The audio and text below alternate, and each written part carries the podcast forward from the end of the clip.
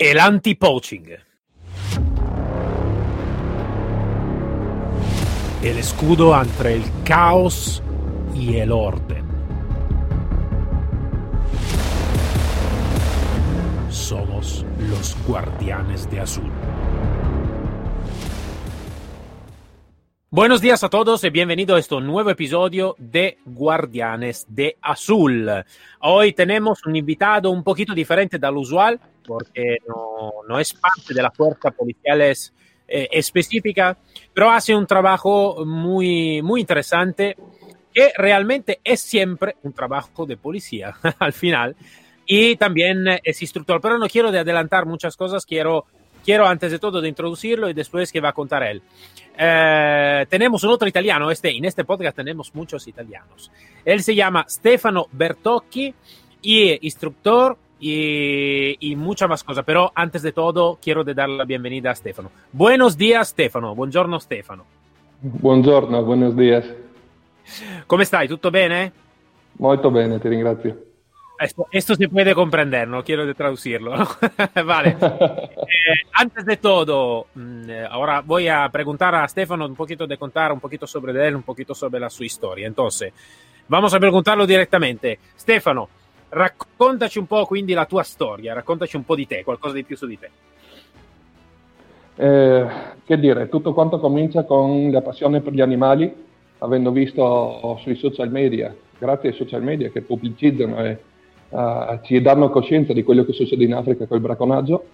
E, uh, il tutto è cominciato volendo fare la prima esperienza in Africa, volendo fare la mia piccola parte e da lì non ho più smesso, a parte quest'ultimo anno che ovviamente come sappiamo non ci è concesso viaggiare, quindi è tutto quanto in pausa. Él dice que todo empezó a través la, antes de todo, la pasión sobre los animales y uh, mirando un poco lo que ocurri estaba ocurriendo también en África sobre el tema del, de, la, de, la, de, la, de, la, sobre también especie eh, eh, específica y todo. Y eh, él escuchó la, la voluntad, la, la, gana de hacer algo por, por, cambiar un poquito esta situación, entonces dio, eh, dio el, su, el su aporte en todo este mmm, hasta, claro, el año pasado, donde, como sabemos todo, el 2020 eh, fue un año un poquito así, ¿no? Por, por moverse por los viajes y todo. Um, Stefano, antes de todo quiero de preguntarte también, eh, porque un poquito sobre el título, ¿no? El anti-poaching, porque Uh, puede ser que muchas personas no sabes realmente lo que es el anti-poaching. Entonces, mm, antes de todo, si queremos de explicarlo un poquito. Stefano, eh, Capito ovviamente, tutto. perfetto, grande, andiamo. Partiamo dal suddividere il bracconaggio in tre settori. Abbiamo il bracconaggio di sussistenza, il bracconaggio sportivo e il bracconaggio di lucro.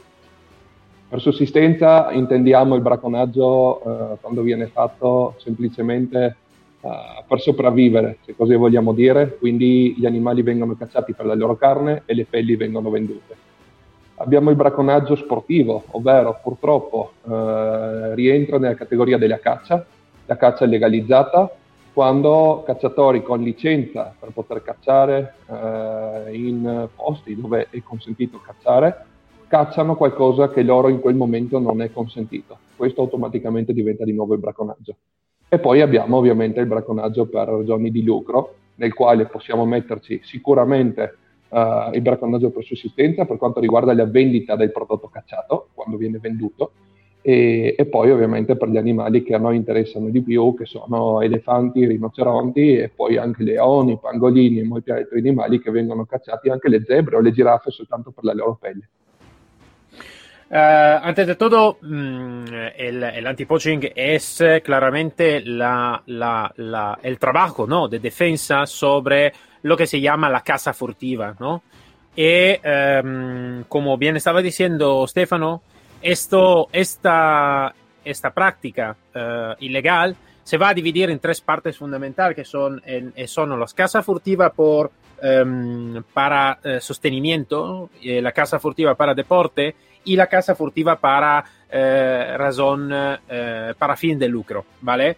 Estas son divididas entonces en esta manera, la de, mm, de, de sostenimiento es por, no sé, la casa para sobrevivir, por toda esta parte, la casa deportiva, um, la casa furtiva deportiva, es claramente sobre eh, más el tema de la casa, ¿no? Por, por tener, como se dice, el premio, ¿no? Del animal, del animal matado algo de así, que nosotros, esta creo que es una de las más conocidas también por las redes, eh, algo de así, y la última es por finalidad de lucro, entonces para vender algunas partes de los animales, más que todo como los elefantes, los rinocerontes, entonces son los animales más cazados, uno de los más cazados y más protegidos también, ¿no?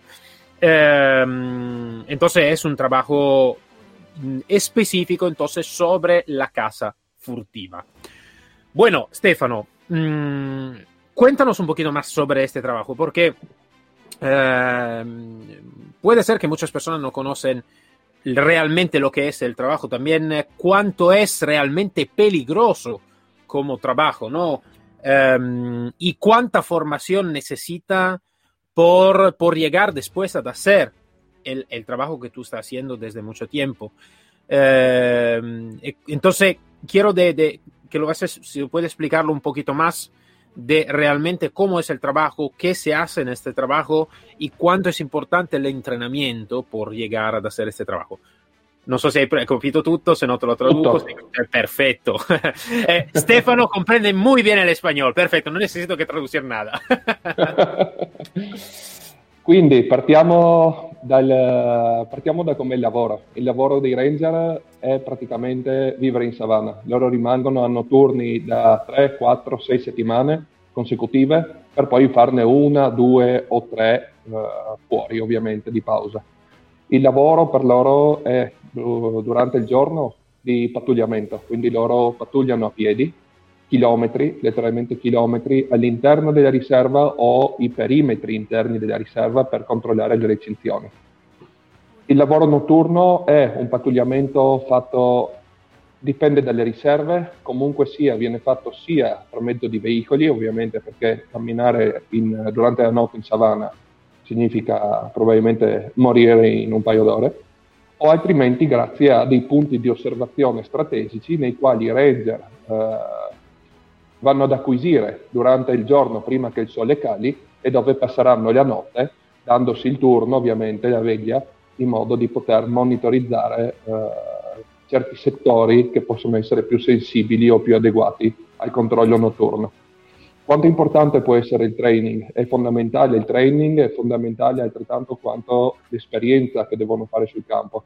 Noi diamo per scontato che la maggior parte dei ranger eh, siano nati a contatto con la fauna selvatica, con la natura, eh, nel bush africano, invece non è così. Tanti di loro provano questo lavoro per la prima volta e lo scelgono piuttosto che eh, lavorare come cameriere, come meccanico, come muratore, scelgono di voler provare un lavoro alternativo come quello del ranger. Alcuni di loro, dopo il primo giorno, i primi due giorni, quando si trovano di fronte a un leone, capiscono che non fa per loro e lasciano il posto. Altri invece per passione capiscono che uh, trovano un, un, senso più profondo e scelgono di farlo, di portarlo avanti per il resto della loro vita. Bueno, eh, Stefano estaba explicando un poquito el trabajo de los Rangers, ¿no? Entonces, cómo es, eh, es realmente el desarrollo después de, este, de esta tipología de profesión. Y básicamente es, eh, claro, necesita que vivir en la sabana, eh, en este lugar claramente que no tiene toda la comodidad como tenemos ¿no? en, la vida, en la vida aquí eh, donde, donde estamos viviendo, claro, es, eh, son turnación de 3-4 semanas consecutiva, ¿no? Entonces, eh, en, en, seguimiento con después un descanso. El, el, trabajo se puede dividir en el trabajo diario, en el, el trabajo nocturno. El trabajo diario usualmente se va mm, en el entorno de toda la valla claramente de la reserva misma, eh, haciendo un cheque del, de la integridad también de la valla y mirar si alguien está claramente intentando de sobrepasar la valla. Eh, y lo van a hacer a pie, entonces son kilómetro y kilómetro a pie. Entonces esto necesita también, imagino, una buena, eh, una buena forma física, ¿no? Para moverse con... Un con buen todo. entrenamiento. Un buen entrenamiento. Y, y, después claramente está el turno de noche. El turno de noche es seguro que es lo más peligroso. no solo por lo que puede ocurrir con, por los otros seres humanos, más, que todo claramente ¿no? por, por la, la, los animales que, que, que, están viviendo ¿no? también. Entonces, eh, no se puede hacer a pie, se necesita que hacer con coche como coche patrulla o sobre los puntos de observación, ¿vale? Donde también ahí se van a dar turno diferente. Claramente, como dice él, el, el, el básico es el entrenamiento y el expertise. Esas son las dos cosas la más importante. También porque no todo lo que están haciendo este trabajo va, han, han nacido ahí, ¿no? Con, con, esta, con, esta, con esta profesión ya en la sangre, ¿no? En el ADN, si queremos decirlo, en esta manera. Entonces a veces son personas que mmm, no saben nada de todo este y eh, simplemente quieren de acercarse a esta tipología de trabajo. Entonces, eh, claramente el primer impacto seguro que es, es, es, el primer impacto es muy impactante, perdona el juego de palabra, eh, porque cuando tú te encuentras, claro, por la primera vez frente a un león eh, o otros animales, eh, eh, seguro que el impacto es fuerte, entonces algunas personas se van directamente. Eh, otras personas van a escuchar, como se dice, un sonido fuerte, ¿no? De, en propia alma, como decir, vale, esto, esto hace, hace para mí. Eh, bueno, Estefano, yo lo que quiero saber es porque es, es algo un poquito mmm, más en profundo, ¿no? También en este trabajo, porque eh, la casa furtiva realmente eh, nosotros aquí en el podcast tenemos eh, tenemos invitados de diferente tipología que han hecho operaciones muy especiales. Tenemos personas de México que están luchando contra mm, el, los carteles de contrabando. Eh, hemos tenido el comandante Alfa, que, es el cofundador de los GIS, del Carabinieri. Entonces tenemos que mm, muchas personas que han hecho muchas operaciones eh, muy peligrosas, están haciendo muchas operaciones muy peligrosas. Y mm, eh, a veces no es un tema que se habla muchísimo, lamentablemente, lo del anti-poaching, entonces de la casa furtiva, pero realmente es un tema que también para vosotros que vais a operar en este campo es muy, muy, muy peligroso. No solo por los animales, ¿no? Porque también, claro, es un peligro también, ¿no? Moverse. No, no, no, tenemos solo, como se dice, eh, animalito, tenemos animal de un cierto tamaño y cierta agresividad, claramente, y también es un peligro por los otros seres humanos porque no tengo mucha, eh, como se dice, eh, como se dice, mucha reserva en el, en el, disparar, imagino, a un ranger por, por sacar el animal, por sacar, claro, que sea a fin de lucro, que sea por deporte o que lo que sea, lo que sea. Entonces tenéis un, ries un riesgo bastante alto, imagino. Ahora, quiero de, de saber de tu parte la confirma sobre ese tema eh, porque creo sea una parte importante y que necesita que tener más, más voz también, más ruido, un poquito, un poquito todo esto. Hai capito tutto anche qua? Sì, direi eh, di sì. Alla grande.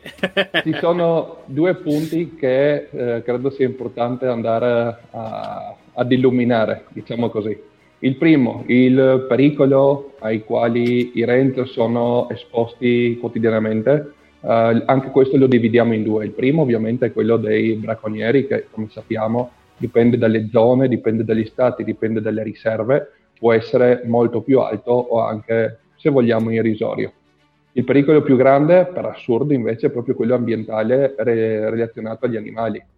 Ovvero, eh, gli animali non sanno che siamo lì per difenderli, non fanno distinzione tra noi e tra il bracconiere, se vengono infastiditi, se viene eh, tenuta meno la distanza di sicurezza, se non c'è l'esperienza di come comportarsi in presenza di un animale, si possono incorrere in pericoli anche fatali. Non solo, tante volte ci sono i pericoli più grandi, in realtà sono, eh, vengono dagli animali più piccoli, serpenti, ragni e scorpioni. Eh, pattugliando, guardandosi attorno, si cammina su un serpente, il serpente ti morde, solitamente i serpenti africani non ti lasciano molte alternative eh, e molto tempo per salvare la pelle. Eh, I ragni non sono così letali, ma se siamo sfortunati, una persona che magari uh, ha una condizione fisica non ottimale, ha uh, un peso corporeo non abbastanza importante da sopportare il veleno eh, di, una, di una vedova nera, ovviamente ci si può comunque lasciare le penne. Eh, L'altro punto che avevamo toccato, adesso mi devi dare un input perché io mi perdo in questi argomenti e non mi ricordo qual era l'altro. No, basicamente era questo, basicamente era questo. Eh, quindi un po' a livello giornaliero quanto era veramente quella, la, il pericolo, visto che appunto è, è, un tema a volte che se ne parla poco, non è molto, molto discusso, se ne parla più di altri temi, magari di contrabbando di droga, altre cose. Di questo, Eccolo, questo era il punto. Mm-hmm. Questa era la parte importante alla quale volevo risponderti. Uh, ti faccio un esempio. Nel 2018, se non sbaglio, c'era stato un importante attentato terroristico in Kenya. Adesso non mi ricordo esattamente la location, ma era stato stimato, ad esempio, che per quell'attentato terroristico il 60% dei fondi provenivano da ricavato del bracconaggio. Andiamo a prendere in considerazione che un uh, corno di rinoceronte può pesare dai 10 ai 15 kg che al mercato nero viene venduto per un milione o un milione e mezzo, 100.000 euro al chilo, 100.000 dollari, perdonami. Quindi da qui possiamo capire, capire il giro d'affari immenso che c'è dietro il bracconaggio e per quale motivo anche una persona che potrebbe non avere una passione per gli animali, ma averla per la sicurezza in generale, potrebbe interessarsi e comprendere quanto il bracconaggio sia un, un anello fondamentale della catena della malavita e del terrorismo stesso. Bueno, estaba hablando Stefano un poquito eh, de los peligros que van, a, que van a tener los Rangers y eh, un punto importante que, quiero también poner el acento es sobre, eh, sobre el pensamiento de cuánto realmente no esto, eh, lo que me estaba diciendo, eh, va a ayudar ¿no? la criminalidad en, muchos campos. Pero antes de todo, vamos por, orden. Eh, antes de todo estaba hablando del peligro, del riesgo, ¿no? A que está sujeto cualquier tipología de ranger eh, trabajando en este, este, este contexto. El peligro son básicamente los dos. Uno son los cazadores furtivos y el segundo es el entorno. Realmente lo que dice él, claro, está en un país donde mmm, está más peligro, menos peligro sobre los cazadores furtivos. En general, lo, más peligroso es el entorno, los animales que están, que es la población ¿no? de, este, de este lugar, es, es el peligro más grande. Claro, el cazador furtivo, claro, es un peligro, pero los animales, más que todo, los animales pequeños, ¿vale? Yo estaba pensando en los animales lo más grandes, ¿no? Al león o algo de así. En realidad, estaba, eh, me estaba olvidando casi de los animales más pequeños, como estaba bien diciendo él, que realmente son a veces los más peligrosos. Entonces tenemos serpiente, araña, algo que claramente, si tú lo vas a pisar o algo de así, es claro que no, no, no se tiene mucho, mucho tiempo, no imagino tampoco que no está muchos hospitales, ¿no? Donde uno va a operar, donde va a trabajar, entonces claro que puede tener muchos, muchos problemas. Y serpientes, animales de esta tipología, arañas y, y todo, en, en, África, claro, a veces no, no, te dejan mucho tiempo tampoco para intervenir y salvar la vida a un compañero o algo de así. Entonces e, es, es, es, raro porque yo, claro, estoy ya directamente pensando en los animales más grandes, pero sí que es verdad. A veces los animales más pequeños son los más peligrosos. Y luego, como estaba diciendo él, estaba enfocando también el tema un poquito sobre la criminalidad, ¿no? El ejemplo que estaba haciendo yo de los carteles de contrabando de droga y todo. Y eh, él se estaba, estaba hablando del, del, del, ataque terrorístico en el 2018, más o menos, en Kenia. Justo. Y mm, que a través de muchas investigaciones hechas han descubierto que el 60, imagináis, el 60% de eh, la financiación de dinero, de plata, ¿vale? Sobre ese atentado fue por la casa furtiva. Entonces imaginamos cuánto realmente eh, este contrabando también por fin de lucro, entonces en este caso de todo, sea y va a ayudar de manera muy potente toda la criminalidad organizada. Imaginamos simplemente que un cuerno de rinoceronte que va a pesar de 10, 15 kilos más o menos, eh, puede ser vendido por millón de euros. Entonces, no, es, ya solo por imaginar un poquito el tamaño de, de, de, del, del, del negocio criminal que está atrás de todo este, ¿no? Entonces, cuanto a las personas, claramente eh, no es solo cuestión de, de, de, de, pensar a los animales, que es muy importante claramente, pero también el contrabando que está atrás de todo esto. Entonces, es un trabajo realmente muy, muy importante y muy peligroso también. Uh, Stefano, quiero saber más, porque tú claramente eres, eres instructor, uh, tú trabajas también, si quieres hablar, podemos hablar tranquilamente, en una academia muy importante, uh, tú eres el representante, si no me acuerdo mal, ¿no? en Italia de esta, de esta academia, que es una de las academias, por mi opinión, de la más profesional que se puede encontrar. Y um, quiero saber sobre, sobre el tema del entrenamiento, básicamente, que es un tema que va a tocar el corazón también del tema policial, ¿no? El entrenamiento y un entrenamiento que sea un entrenamiento adaptado a la vida real, no simplemente un entrenamiento de voy a disparar por hacer el centro del target. Es un entrenamiento donde se necesita que adaptar después a la vida día a día, ¿no? Por, por, por tema de seguridad, por tema de operatividad, de todo. Entonces, quiero saber sobre la tu opinión como instructor, eh, ¿cuáles son la, las cosas más importantes para ti en un entrenamiento uh, a 360 grados? Que sea sobre la parte técnica, comportamiento y todo. Entonces, la parte que para ti son las más importantes en la formación en el entrenamiento. Allora, uh, andiamo a suddividere la formazione in due anche questa volta, ovvero la formazione che noi facciamo ai volontari agli European Security Academy, la formazione che noi facciamo in Italia uh, nel maneggio delle armi ad altri volontari e la formazione che noi facciamo ai ranger locali uh, è fondamentalmente la stessa. Quindi, uh, ma lo scopo è differente, ovvero ai volontari noi andiamo a fare una formazione sperando che loro a loro volta un domani siano in grado di scendere in Africa a fare formazione, a formare i ranger. Perché quando noi formiamo un volontario in Europa, eh, la nostra speranza è che quel volontario possa formare 10, 20, 30, 40 ranger in Africa, anche perché loro ci vivono in savana, mentre noi di fatto, passiamo il termine, siamo turisti, siamo lì quanto? Un mese, due mesi, poi torniamo a casa, qualcuno è stato tre mesi, però eh, il nostro supporto è Certo, è concreto, ma è diverso. Invece i ranger hanno bisogno di formazione per quale motivo? Come tutti i settori della sicurezza, quando si opera, quando si è operativi, quando si lavora, troppe volte purtroppo non si ha tempo per allenarsi, per addestrarsi. E quindi eh, vengono meno le capacità che noi diamo per acquisite, diamo per scontato di avere eh, la formazione, il training che noi andiamo a fare i ranger eh, è fondamentale perché diamo a loro la possibilità di eh, non solo tenersi in, aggiorn- in, in, formazione ma anche di essere aggiornati con le nuove tecniche e tattiche formative.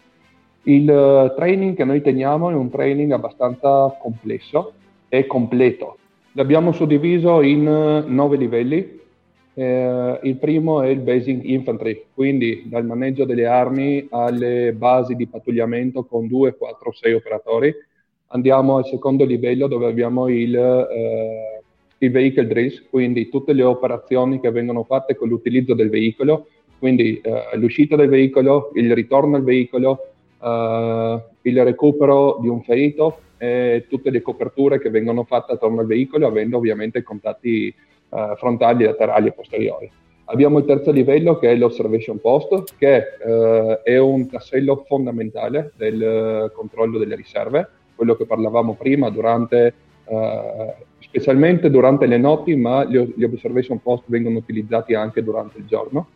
Abbiamo il quarto livello che è il dynamic shooting, ovvero eh, lo sparo in movimento e l'acquisizione di target multipli. Il quinto livello è un CQB, Uh, per quale motivo abbiamo messo un CQB nel corso anti-poaching? Semplicemente per farti un esempio, c'è stato un caso, se non sbaglio, uh, tre anni fa, e se non sbaglio in Sudafrica, non vorrei sbagliarmi, uh, dove i bracconieri sono entrati in un orfanotrofio di animali, di animali ovviamente eh, che erano stati recuperati, e, e per quale motivo? Perché uh, in alcuni posti vengono immagazzinati anche uh, magari delle corna dei rinoceronti, quindi se cadono le corna naturalmente, se l'animale muore, vengono comunque prelevate. Uh, I bracconieri in quella situazione hanno avuto un, evidentemente un interesse per entrare in quella riserva e hanno ovviamente nel villaggio, nella struttura della riserva, hanno fatto parecchie vittime. Quindi è per questo che un'unità antibracconaggio, se preparata anche in situazioni CQB, può essere molto utile ed efficace. Abbiamo il sesto livello che eh, vede praticamente un upgrade di tutti i livelli precedenti, di tutti i livelli che sono stati fatti.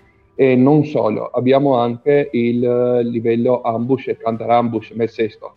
Uh, questa è un'altra cosa molto importante che viene insegnata ai ranger. Uh, come ti dicevo, non in tutti gli stati, non in tutte le riserve il pericolo bracconieri è così alto, in alcune realtà il pericolo bracconieri è il uh, più grande, è in cima alla scala, alla lista dei pericoli.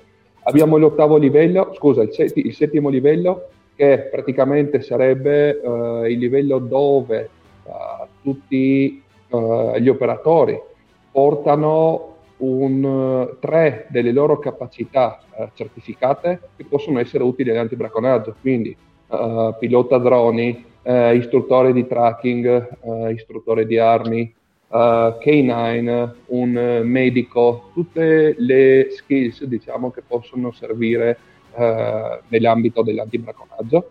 Poi abbiamo l'ottavo livello che è quello che vede praticamente gli operatori affrontare eh, la formazione per diventare istruttori e una volta certificati istruttori si raggiunge il nono livello che di fatto sei istruttore. Perfetto. Eh, bueno, eh, Stefano estaba hablando un poquito del tema de la formación, ¿vale? Eh, básicamente está dividiendo en dos partes principales, la formación y el entrenamiento sobre los voluntarios y la formación y el entrenamiento sobre los rangers. Los voluntarios se supone que se han entrenado por después ir en misión para entrenar otros otros rangers, porque los rangers claramente son personas que viven allí, viven en la, en la sabana de verdad. Los, los voluntarios, básicamente, como dice él, dice, somos cosas como turistas, ¿no? Que vamos ahí por mm, eh, uno, dos, tres, cuatro, tres meses más o menos por allá, pero al final eh, regresamos, entonces no estamos viviendo ahí realmente. Entonces se supone, y el enfoque es que los voluntarios pueden después ir a entrenar los, los rangers.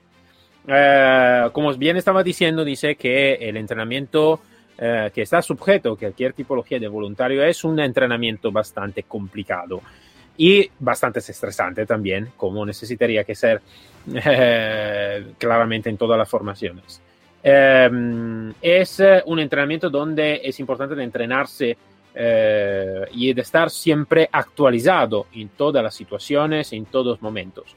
¿Por qué? Porque es importante eh, cuando eh, estamos en operaciones, y esto lo sabemos muy bien también el tema policial, que cuando estamos de servicio, estamos en operativo, muchas veces no está tiempo o no cogemos el tiempo, puede ser mejor dicho que no cogemos el tiempo y la oportunidad para continuar el entrenamiento. No es que, que cuando estamos en operatividad no se hace más el entrenamiento, porque claramente eh, en, en operar está este sentido de hábito diario, ¿no? Es como decir, vale, sí, lo he hecho mil veces, y cuando uno piensa que lo, hace, lo ha hecho mil veces, la mil y uno es porque está ocurriendo algo de malo, seguro. ¿Por qué? Porque la tranquilidad en el ir en intervención, cualquier tipología de operación, es el peligro más grande, ¿no? Pensar que si lo he hecho mil veces, entonces estoy inseguro. Eh, entonces, mm, esto es un punto muy importante. Lo que van a hacer, eh, van a hacer una formación dividida en ocho niveles, entonces, o mejor, nueve eh, niveles. Entonces, no, no, es, no es un camino, como se dice, simple.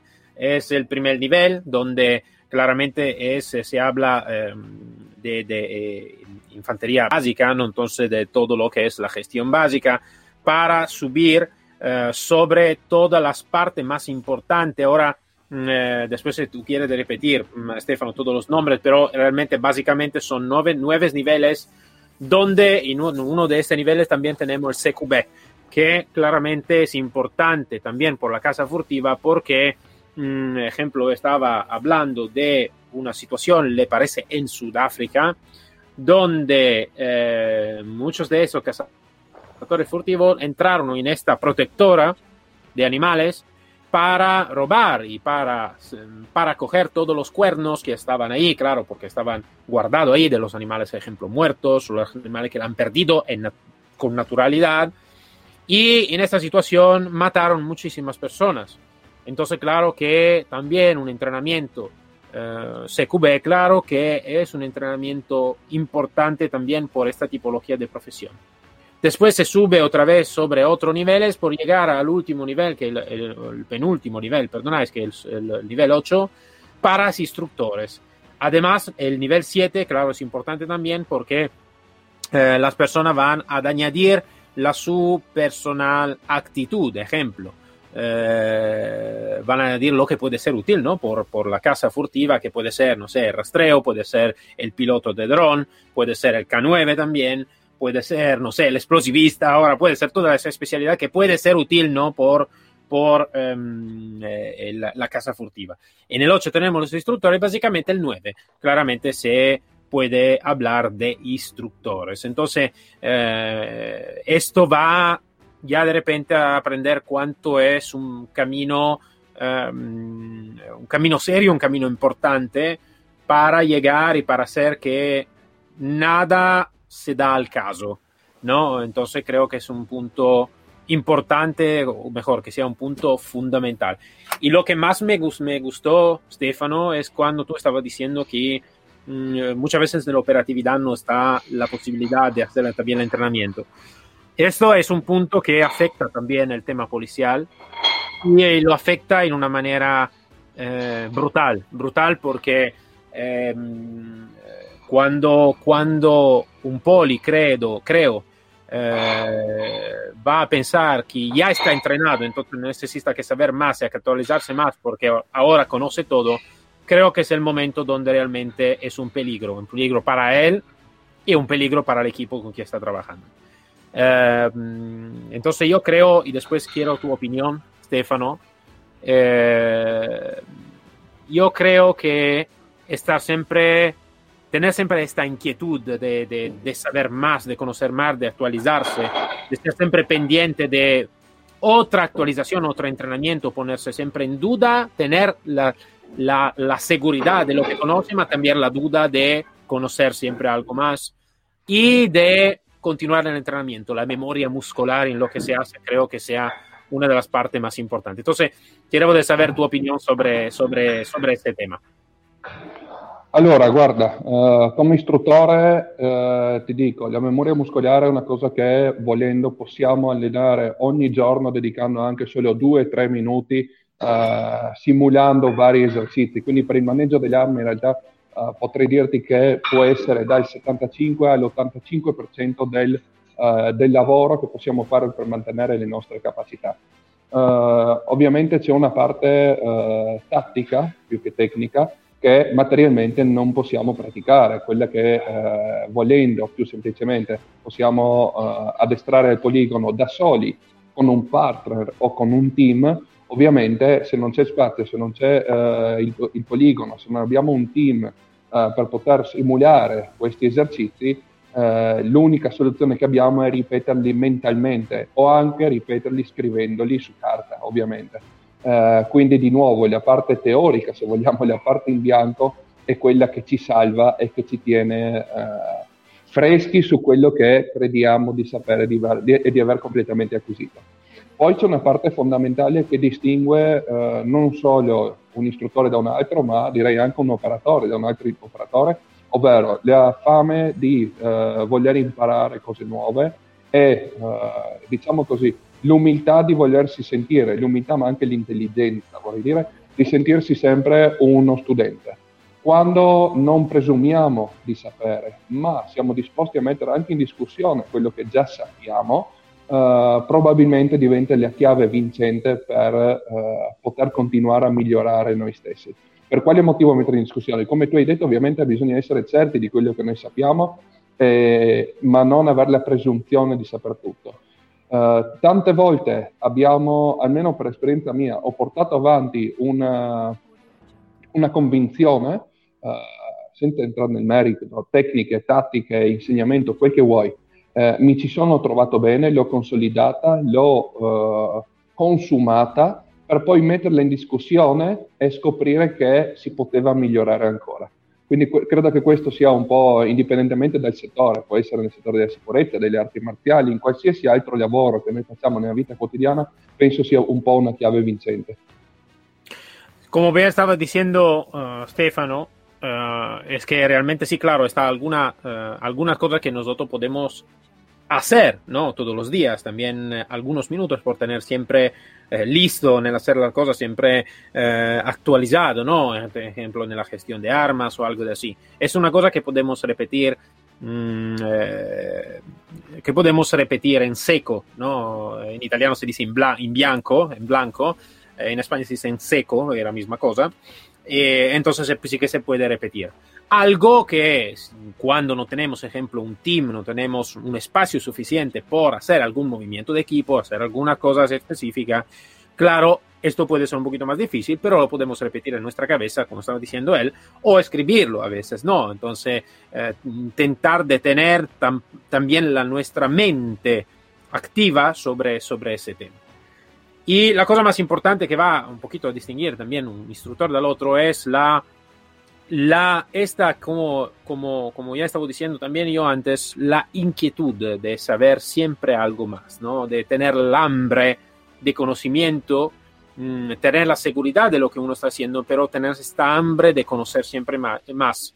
Y la humildad, la humildad no es una humildad en, sentido mmm, eh, genérico, es la humildad de estar pendiente de escuchar a otros profesionales, que realmente puede darte algo, una visión diferente, diferente de lo que tú estás haciendo ahora, que puede ser un valor añadido realmente, ¿no? En lo que uno está haciendo, una actualización diferente que sea en la gestión de armas, de la defensa personal, en las artes marciales, que sea en la técnica operativa, lo que sea, pero es importante. Y creo que sea importante, como bien estaba diciendo él, no cerrarse entonces sobre ese tema.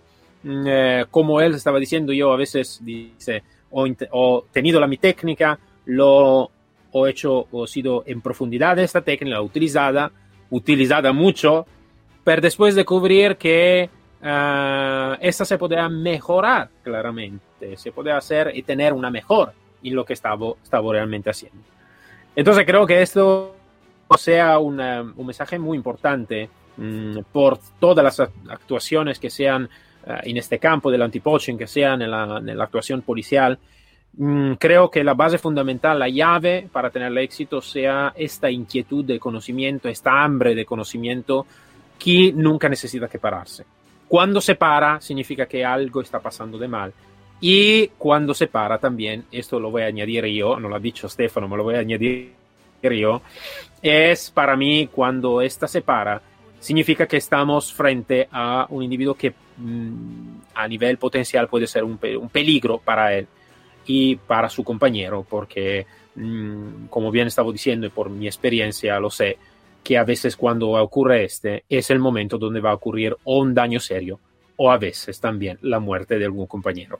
Entonces, eso es mejor de no hacerlo. Uh, bien, Stefano, eh, estamos acabando con el tiempo, tenemos solo una media horita, ¿vale? Eh, estaría muchas, muchas otras preguntas uh, que hacer, mucha otra cosa. Um, eh, si quieres, si alguien está interesado, ejemplo, en, este, en esta tipología de, uh, de trabajo o por ser voluntario, por hacer algo de diferente de esta tipología, ¿cómo puede contactarte?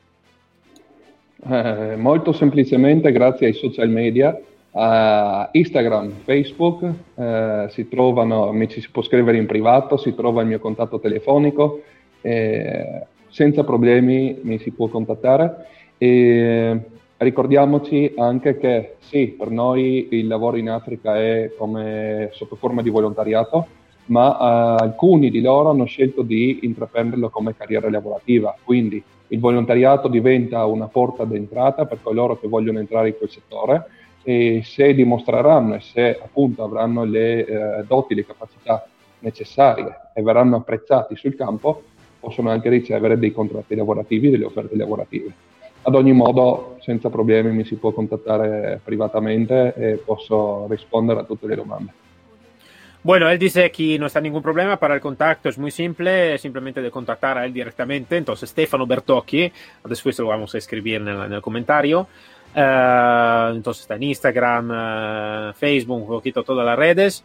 Y um, eh, se puede contactar. Y eh, él quería de poner el acento sobre el tema que es una parte, la, la, la, parte del voluntario, es la primera parte, la, como se dice, la puerta de acceso un poquito a este mundo Después esta puede diventar realmente una, eh, una profesión real porque si alguien se va a distinguir por mérito, eh, trabaja bien a nivel profesional y todo, claro que puede ser contratado también y puede tener contrato por continuar este trabajo a nivel eh, continuativo, pues entonces no solo como volunt solo entre comillas, claramente, como voluntario, ma también como realmente como profesión activa y contratada.